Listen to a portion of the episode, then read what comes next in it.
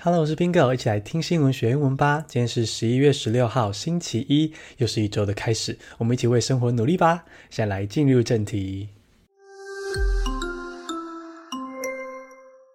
第一个单字是 concede，c o n c e d e，concede，认输是动词。Trump has so far refused to concede。美国大选结果已经大致底定了，应该是由拜登胜选。不过，川普至今迟迟在声称说应该是有选举舞弊，所以他不肯认输。那认输就是 concede。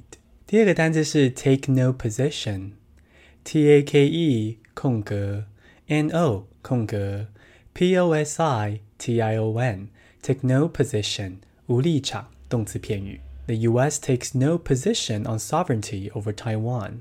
第二则新闻来看台美关系，美国的国务卿，也就是有点像他们的外交部长，最近在一个电视节目、政论节目上说，台湾不是中国的一部分。哇，这当然引来了中方的大力的批评。那在中国批评之后呢，这个国务院，也就是美国的外交部，就有点算是维修正吧，就是我们对台湾主权议题是没有立场的。那这个没有立场、无立场，就是 take no position。第三个单词是 rocket。R O C K E T，rocket 飞弹是名词。Rockets have been fired at the capital of Eritrea。第三则，我们来到非洲国家伊索比亚。伊索比亚在哪里呢？我们先想象一下非洲的地图。那非洲右边有一个尖尖的角，在这个角附近就是伊索比亚。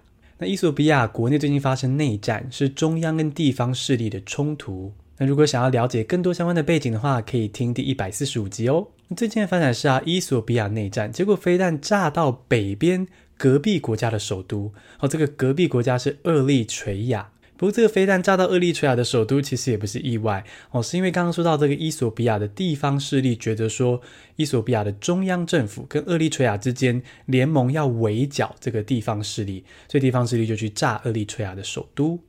那如果你觉得这些名词啊、关系觉得听起来太复杂的话，你只要简单记得，就是说，伊索比亚现在发生内战，而这个内战呢，已经影响到它周遭区域其他国家的稳定。而这个飞弹就是 rocket。不过在国际新闻上会看到 rocket 跟 missile 都是飞弹，差别是什么呢？简单来说，missile 是有导航的，会比较准确的飞到目的地，而 rocket 这种飞弹呢，射出去之后就直直飞，往那个方向一直冲。这就是 rocket 跟 missile 的差别。第四个单词是 oust，o u s t，oust，赶下台是动词。Peru's Congress voted to oust the nation's popular president。第四则新闻，我们来到拉丁美洲的秘鲁，想象一下拉丁美洲的地图，我觉得长得有点像一只鸡腿。那在这个鸡腿的左上角这块地方呢，就是秘鲁的所在地。秘鲁年轻人最近走上街头抗议，那这是为什么呢？因为秘鲁的国会用不当的程序把总统给赶下台。而这个秘鲁总统啊，蛮受欢迎的哦，有很多年轻选民支持他。那他的主要政策呢，就是他会打贪、打击贪污。那可能在打击贪污的过程中呢，也许有可能惹到了国会里面的议员，所以呢，国会就一起用不正当的程序，然后呢，就投票说要这个总统下台，然后呢，就立刻换国会议长去接下下一任。所以现在是国会议长在当总统。那年轻人就非常不满啊！一方面他们很支持原本愿意打贪的这位总统，二方面这不是秘鲁国会第一次欧北来了，秘鲁国会常用这种不正当的程序就直接推翻总统，所以年轻人觉得忍无可忍了，就走上街头要支持这个被赶下台的总统。赶下台就是 oust。第五个单词是 entry level，e n t r y 横杠 l e v e l，entry level。基本款的是形容词。New Zealand plans to build 100,000 entry-level homes over the next decade。第五则新闻是一个好消息，纽西兰政府预计在接下来十年内建十万栋房子，想要解决房价过高，然后大家没有房子住的问题。纽西兰的现任总理是一位女总理，叫阿德恩 （Jacinda Ardern）。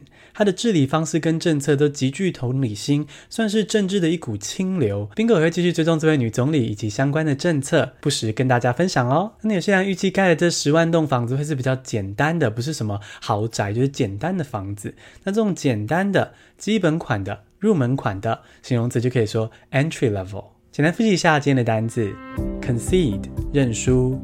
Take no position，无立场。Rocket，飞弹。Oust，赶下台。Entry level，基本款的。